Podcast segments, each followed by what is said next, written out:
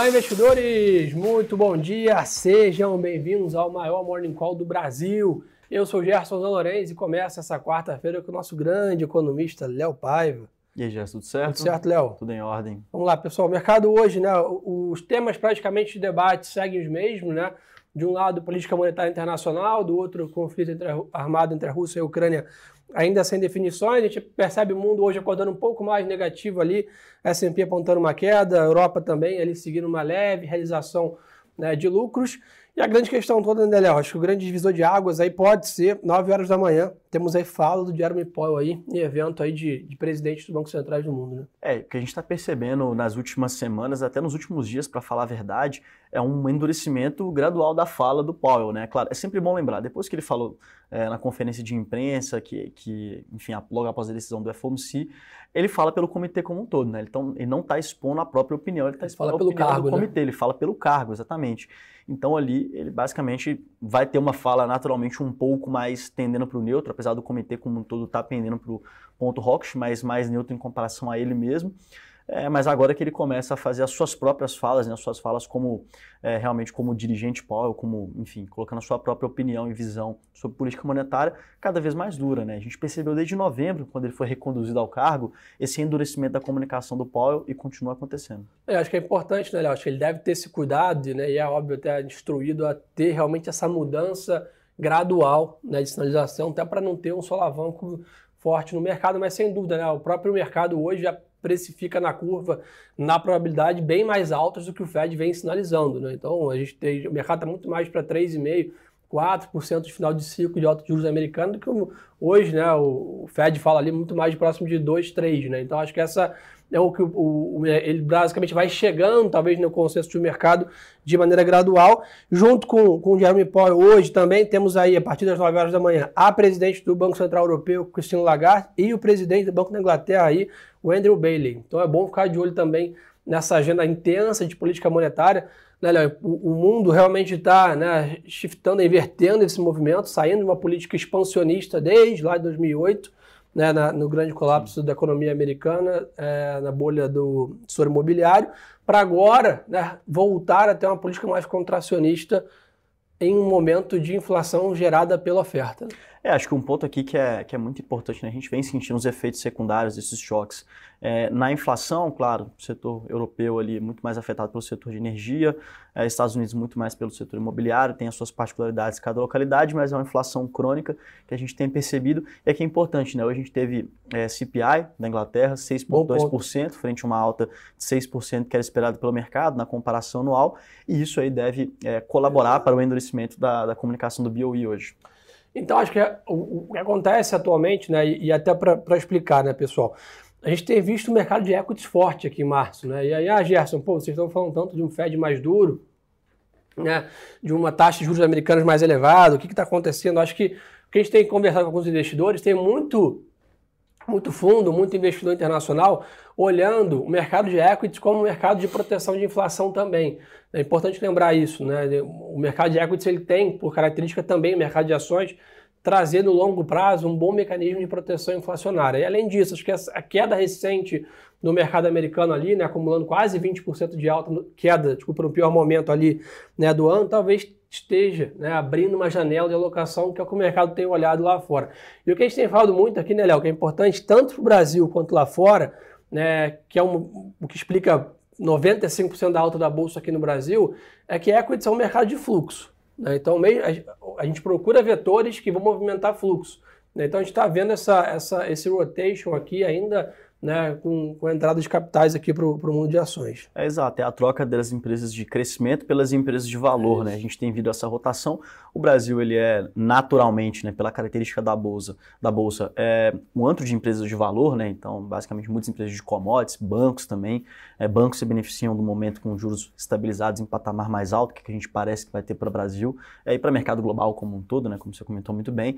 E, e empresas de commodities aqui também a gente tem fartura de opções, né? Então, inclusive é, na nossa carteira tem sim, em outras carteiras aqui do banco também, a gente tem várias opções de empresas de commodities, justamente porque a gente entende que tem esse cenário de proteção com a inflação. Ah, o barril de petróleo está subindo muito, a gente vem aqui para a Bolsa Brasileira, a gente tem percebido empresas de petróleo sim. se beneficiando, assim como empresas de metais também, empresas de commodities agrícolas. Então, acho que é importante olhar para essa composição setorial também. De repente, a gente olha o índice e fala, ah, a gente nem está nos 120 mil pontos ainda, a gente já esteve nesses 120 mil pontos em outro momento, então está pior. Mas se você faz uma composição setorial bem feita, com carteiras recomendadas, com as recomendações, as top picks dos analistas, dá para capturar esses movimentos. É isso, o que a gente chama de capturar o alfa, né? conseguir Exato. performar acima dos índices de referência. Na Ásia, tá, a gente está vendo então, um mercado um pouco melhor ali, né? Nikkei avançou 3% aí de alta, Xangai também né, apresentou uma alta já né, no, no overnight, como a gente chama o mercado lá funcionando na madrugada. O que chama atenção, né, Léo? Eu não tenho pessoa melhor para explicar aqui. Mais um dia forte de petróleo no mercado internacional. WTI aí 112 dólares, Brent lá para 115. Mais um dia aí de pressão na matriz energética global, né? Não, super importante trazer esse ponto, Gerson, porque ontem a gente teve os dados da API, né? Dados que indicaram uma queda de mais de 4 milhões é, de barris de estoques lá nos Estados Unidos, essa queda dos estoques, e hoje a gente tem o DOE, né? O DOE é o dado que o mercado opera mais, mas o API acaba servindo em alguma medida como uma prévia e cria essa tensão, né? Porque a gente tem visto, quando a gente olha uma tendência um pouco mais longa, um gráfico mais alongado, mais esticado, a gente percebe que a gente tem essa queda crônica dos estoques de petróleo lá nos Estados Unidos, né? Então esse é um, é um ponto que o mercado está operando. Além disso, claro, toda a tensão Rússia-Ucrânia. Né? É isso. Então há uma grande expectativa aí que o Biden anuncie nos próximos dias novas sanções à Rússia aí, né, que pressionariam ainda mais a oferta de petróleo no mundo. Cobre e níquel avançam né, em Londres, em compensação, minério de ferro mostra mais um dia de realização. Pesou no mercado já ontem aqui isso, né, a Vale, né, Gerdau, Essênios e Minas foi o setor aí que mais né, contribuiu negativamente ali para o nosso índice Bovespa. E hoje aí o minério de ferro dá novos sinais aqui de realização é, de lucros, né, um pouco na contramão aí do petróleo, né, dado que realmente né, a, a grande oferta do minério não está sendo impactada da mesma maneira que a questão de óleo está no mundo, né? Não, exato. E a gente tem a questão muito mais relacionada é, aqui à demanda, né? Quando a gente pensa em oferta, a gente tem naturalmente algumas complicações climáticas que aconteceram em Minas Gerais esse ano, também na Austrália. A gente tem alguns eventos climáticos que acabam restringindo em alguma medida parte da oferta, mas é um mercado que hoje opera muito mais demanda e opera demanda de China, né? A gente tem nesse momento aceleração no número de casos de, de Covid lá na China e isso pode atrapalhar é, a expansão da atividade econômica que o governo chinês espera para esse ano de 5 5,5% de crescimento do produto. Né? Então, acho que a gente tem uma expectativa de novos estímulos monetários, de estímulos estatais e até um certo easing do ponto de vista regulatório para companhias é, expandirem os seus negócios, mas isso também tem essa, esse importante asterisco, né, que é a evolução da crise sanitária na China. Hoje é o país é, grande, né, vamos dizer assim, população relevante, com grande espaço territorial, Boa. que mais sofre desse problema. Boa, pessoal, como eu comentei, tá, o presidente americano Joe Biden desembarca hoje em Bruxelas, tá, hoje está marcada para acontecer uma reunião de líderes da OTAN, né, União Europeia e o G7, aí as sete maiores economias do mundo, para discutir realmente essa ajuda humanitária e sanções contra a Rússia. Então a ideia aí, a expectativa é que entre hoje e amanhã novas né, iniciativas para tentar pressionar a Rússia a voltar atrás desse conflito armado contra a Ucrânia podem ser anunciadas aí nos próximos dias. Bitcoin mostra uma leve queda hoje, depois de uma forte alta ontem, está 42.200 dólares aí negociada a principal criptomoeda. Mas, resumo, o mercado global é isso, pessoal. O mercado amanhecendo leva, levemente em queda lá fora, de olho nessa reunião que acontece em Bruxelas, somado às falas de membros e do presidente do Banco Central americano hoje, a partir das 9 horas da manhã. No Brasil, pessoal, ontem embalamos o quinto dia consecutivo de ganhos aqui no Ibovespa, 117 mil pontos. Né? O dólar caiu para 4,91 ali, chegou a bater 4,90 né, na sua mínima. E realmente, né, já explicando um pouquinho aqui, basicamente explicado por uma grande enxurrada aí de fluxo internacional que o Brasil está recebendo para o mercado de ações, consequentemente de renda fixa. Né? Isso, essa entrada de dólares aqui no Brasil ele precisa comprar real para liquidar suas operações, né, tanto na bolsa quanto na CETIP, por exemplo, e quando ele compra real, ele basicamente favorece a nossa moeda, traz fluxo positivo de entrada de dólares aqui no Brasil, e é isso que tem, né, nem o modelo mais otimista, né, Léo, previu um câmbio de 4,90 agora. Né? É muito difícil chegar nesse tipo de estimativa, né? O nosso cenário otimista, por exemplo, no momento, ele é um cenário de câmbio a cinco reais para o final de ano. Uhum. Mas um cenário otimista, a gente percebe um momento mais favorável nesse começo de ano. E é importante lembrar, né? a parte da entrada de fluxo via conta financeira já está perdendo um ímpeto. A gente está shiftando agora para uma entrada é, na conta comercial. E essa entrada pode ter várias explicações. Uma compressão de custos de, de empresas de commodities, que basicamente tem seus, suas commodities em preço elevado, mas também tem compressão de margem cercado, mercado, por exemplo, de boi gordo. Né? Ele tem exportação de boi gordo, uhum. mas também tem é, o custo de milho mais elevado. Né? Isso aí, por consequência, acaba gerando uma necessidade de internalização de receita. A gente viu nesse mês, por exemplo, em março, a conta comercial está positiva. Então, acho que é ela que vem trazendo esse fluxo mais favorável de 4,90 para a taxa de câmbio atualmente. Só para vocês terem uma ideia, tá, pessoal? Até o dia 18, até sexta-feira passada, o investidor estrangeiro tinha colocado na B3 17 bilhões né, de reais de entrada líquida, ou seja, realmente né, o net comprador, como a gente chama, está bem forte no investidor estrangeiro, é ele né, que está levando a bolsa 117 mil pontos. A gente tem visto pessoa física e fundos de investimentos né, com uma posição bem menor, né, ou seja, ainda saindo né, com net líquido né, de saída dessas operações, enquanto o investidor estrangeiro sustenta a bolsa comprando commodities, bancos, setor elétrico. Né? São os três setores aí que sem dúvida é o tipo de empresas que o, que o investidor americano compra pelo conhecimento né, desse setor e pela liquidez que esses ativos têm na nossa bolsa. Hoje, tá, a gente já está vendo a WZ lá fora mostrando uma alta ali, subindo né, no campo positivo, apontando que o Bovespa talvez né, tenha a probabilidade alta de ter aí a sexta alta consecutiva né, em sequência, a 10 da Vale avançando 0,40 e a Petrobras com destaque aí subindo 1,4, apoiada aí nesse dia mais forte também é, do petróleo. Léo, agenda do dia aqui, um pouco mais esvaziado, temos aí o, o RCN, aí, Roberto Campos Neto, participando de evento aí do TCU, Tribunal de Contas da União, às 9 horas da manhã, e também participa desse mesmo evento que o Paulo vai estar, né? Ele também participa. E a grande dúvida aqui agora é se realmente a próxima reunião é o last mile aí, que sem 100 bips aí de taxa e fim do, da festa, ou se ele vai deixar a janela aberta. Né? É, essa é a discussão que está na mesa, né, Gerson? Porque quando a gente olha para a ata, por exemplo, a gente publicou ontem a nossa leitura sobre a ata, a ata como um todo tem um tom mais neutro, tom até neutro para a Dovish, né, em alguma medida, um pouco mais leniente com o cenário inflacionário, dado que tem Bom, grande deterioração. Acho que o grande ponto aqui, né, que a ata, assim comunicado, está é, tá, tá muito ancorada na variação do preço do barril de petróleo como cenário é, colocado para definir o quadro de inflação, tanto para esse ano quanto no próximo. Lembrando que no próximo a gente vai sentir os efeitos secundários né, dessa alta, desse movimento de choque inflacionário nos custos de combustíveis, energia como um todo. Então acho que esse é um ponto importante aqui para poder lembrar. Né? Então essa ata um pouco mais neutra do ela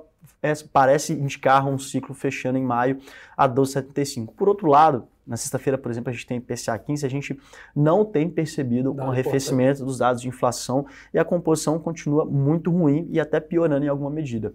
Com isso, a gente espera que é, isso coloque dentro do, do, conjunto de elementos que vão ser considerados para a decisão do Copom, e aí, claro, a gente tem uma, uma extensão do ciclo para terminar com a taxa de 13,25. Né? Essa é a nossa visão aqui na casa, e claro, né, eu, eu, particularmente não espero que grandes informações sobre política monetária serão dadas hoje, mas amanhã, na entrevista logo após o RTI, né, o relatório trimestral de inflação, é, Roberto Campos vai ser altamente questionado, junto com a Fernanda Guardado também, que vai fazer a apresentação é, desse RTI sobre a questão de política monetária Sim. e provavelmente vai trazer mais informações e mais vai sinalizações. explicações, né? Exato. Léo, aproveitar sua presença aqui também, né? Tem muita gente perguntando, eh, já estamos aí mais da metade de março, se ainda, né, se a gente está olhando alguma chance aí, a gente está vendo ali o MDB ontem né, falando que ameaça aí não votar a reforma tributária, CCJ já adiou a discussão para a semana que vem. TikTok aí, tempo passando, né, para fechar a janela aí de, de reformas, dado o ano eleitoral alguma chance de algum avanço, alguma pauta que a gente está de olho ou não? É, a gente particularmente não acredita que essas grandes pautas, como por exemplo reforma tributária, reforma administrativa, terão espaço para avançar esse ano. Fica muito mais na conta é, dos pontos microeconômicos. Né? Destaque, por exemplo, ontem a gente teve o avanço do projeto do piso salarial para a Caixa de Enfermagem, técnicos de enfermagem. É, outras pautas mais nessa direção estão caminhando. Né? Por exemplo, a gente também teve avanço do TCU com relação à privatização da Eletrobras. Então, acho que é mais nessa linha, até a própria privatização dos Correios é algo que deve continuar continuar engavetado neste ano. Né? Então, nenhuma expectativa é, favorável para a aprovação dessas temáticas mais complexas. Boa. Pessoal, na parte corporativa, tá, tá bem agitada, a gente ainda está indo no finalzinho da temporada de balanço. Tivemos resultados da Vibra Energia, que é a antiga né, BR Distribuidora, mostrando um resultado de 1 bilhão de lucro no quarto tri do é, 21, uma queda de 67% nesse número e uma receita de 40 bi, com uma alta aí de 61% nesse resultado. É, também tivemos resultados aí né, da, do IRB. O IRB Brasil teve um lucro de 114 milhões em janeiro, né, desse total aí, um, e um total de 1 bi praticamente em prêmios emitidos. Né. Vamos ver como o mercado reage, a empresa se reestruturando aí depois de um período de grande turbulência. E hoje temos aí balanço da Rap Vida, Mater Day, Local Web, Wilson Sons e Equatorial Energia, entre outros. Então aí hoje, amanhã de sexta, ainda tem balanços aqui, importante a vol micro que a gente chama, né, o que, que temos de para ficar atento a cada é, empresa. A VEG fala recompra de ações de até 300 mil né, quantidades, vai pagar 154 milhões em JCP, da 0,04 centavos por ação. Petrobras confirma a oferta vinculante do consórcio aí, formado pela Eneva e Petro Recôncavo, pelo Polo Bahia Terra, e a JBS vai fazer 1,2 bi de emissão em debênture. Bom ponto. Vamos ver o que a turma quer saber, Léo. Vamos lá. Vamos lá. Pessoal, mandem as perguntas aqui. Quem tiver no Instagram, no YouTube, aí eu tô vendo que todo mundo tá mandando aqui. A gente vai né, tentar responder aqui um pouco o que o pessoal tá falando. É... Léo, o pessoal está perguntando aqui um ponto importante, né? Selic né, caminhando aí para 12, 13, né, nessa, nessa ordem de grandeza. Né? Qual é a chance de a gente ver uma retomada da atividade com uma amarra, vamos dizer assim, tão forte? Né? É, a gente é, já colocou nos nossos cenários né, essa, essa taxa de juros mais elevada, a gente vai sentir esse impacto, principalmente mais no segundo semestre, é porque é importante lembrar, a gente adentrou o território contracionista no final do ano passado, a nível de taxa de juros, né, quando a gente pega a expectativa de inflação, o juro neutro, uhum. é, expectativa não, desculpa, meta de inflação, o juro neutro, e olhando a inflação 12 meses à frente, a gente chegou realmente no território contracionista no final do ano passado, deterioração agora do quadro inflacionário, claro, o juro real está um pouco mais comprimido, e isso aí deve impactar a economia com mais força no segundo semestre. Né? Mas vale lembrar também que a gente revisou até recentemente a nossa expectativa de crescimento econômico de 0 para 0,3%, porque a gente tem é, diversas medidas governamentais mais microeconômicas colocadas na rua, como por exemplo uma redução de IPI, é, toda essa movimentação também com relação ao mercado de crédito para micro e pequenas empresas, liberação de FGTS, querendo ou não, é, é, uma, é, uma, é um dinheiro novo, né? FGTS, Sim. é um dinheiro que ele está na conta das pessoas, mas ele não pode ser retirado por qualquer situação. Então, ele sendo liberado, esses mil reais aí por pessoa que vai ser colocado na rua, isso tem um impacto fiscal relevante, né? Provavelmente vai ser um dinheiro que vai ser gasto, vai ser utilizado na veia pela situação econômica atual do país. Então a gente fez essa revisão por esse fator, mas também temos outros elementos baixistas. Né? Uma taxa acima do 13,25, que é o nosso cenário base, pode ser baixista para esse 0,3. E também, claro, o quadro que a gente vem colocando aqui de é, agropecuária, né? dado que, por exemplo, a última leitura do IBCBR teve um resultado pior do que a gente imaginava, muito pela agropecuária. Né? Então, ainda vive um cenário desafiador, porque a laninha está aí e o clima na América do Sul está complicado. É o que a gente fala, né? O que tem movimentado ainda um pouco é o salvado, um pouco ainda é a questão realmente do agro, né? Porque a gente olha o setor de serviços ali e setor de, de varejo de consumo, que é, não precisa nem olhar esse dado, só você olhar a performance da bolsa ali, né? Como está né, as empresas que realmente estão indexadas à nossa economia, realmente um cenário mais né, fragilizado. Acho que é importante até lembrar, né? O, a gente, fazendo a comparação ano contra ano, a gente ainda acredita que o agro vai ser importante para o crescimento desse ano 0,3, mas as estimativas elas foram reduzidas dada a revisão da Conab, né? E quando a gente pensa em serviços, ainda há um espaço de recomposição, mas esse espaço é cada vez menor, justamente o que você falou, por exemplo, na última leitura de serviços, esperávamos uma alta e veio uma queda na margem. Então acho que é importante Boa. lembrar isso e, enfim, na linha do que você comentou, Gerson. É, mas estou querendo saber aqui, a pessoa está perguntando se a tendência de segue de queda do dólar, Nelson. Assim, é, o quadro atual ele parece mostrar que a gente tem muito mais a, a tendência de apreciação é, do dólar né, contra o real, ou seja, a moeda voltar a furar os 5 reais e subir, do que efetivamente uma queda mais vigorosa que essa. Os números estão nos surpreendendo, os modelos eles não indicavam uma taxa como essa de 4,90. Claro que tem coisas que a gente não consegue Sim. capturar, como por exemplo, é, essa entrada massiva para países emergentes, não é um movimento isolado quando a gente olha lá o nosso cenário de câmbio, o nosso relatório mensal, a gente faz um exercício estatístico muito interessante. A gente pega uma cesta de moedas emergentes, utiliza uma metodologia é, chamada análise de componentes principais e cria um vetor próprio para olhar todos os emergentes. E basicamente o Brasil ele tem recuperado o seu gap contra os emergentes, mas é, são coisas que caminham juntos, né? Então não é um movimento isolado e a gente percebe que esse movimento começa a ter um esgotamento, né? Então acho que é importante entender isso. Boa, turma. Um recado importante para vocês aqui, né? Não deixarem de acompanhar a gente lá no nosso Instagram, pessoal. Gerson Zanorenzi e Leonardo Sepai. A gente está sempre soltando conteúdo ao longo do dia para vocês. Carteiras recomendadas, notícias de curto prazo. Então é sempre bom ter mais um canal para você se manter bem informado, além do nosso Morning Call. Estou vendo aqui hoje quase 2 mil pessoas com a gente aqui no, no YouTube, mais de 500 praticamente no Instagram. Estamos aí uma excelente audiência. Né? Nosso maior e melhor Morning Call do Brasil só existe graças a vocês que amanhecem todos os dias com a gente aqui e depositam confiança no nosso trabalho. Léo, obrigado pela parceria de sempre aqui. Valeu, Gerson. Desejo a todos uma ótima quarta-feira de negócios. E lembre-se que o melhor ativo é sempre a boa informação.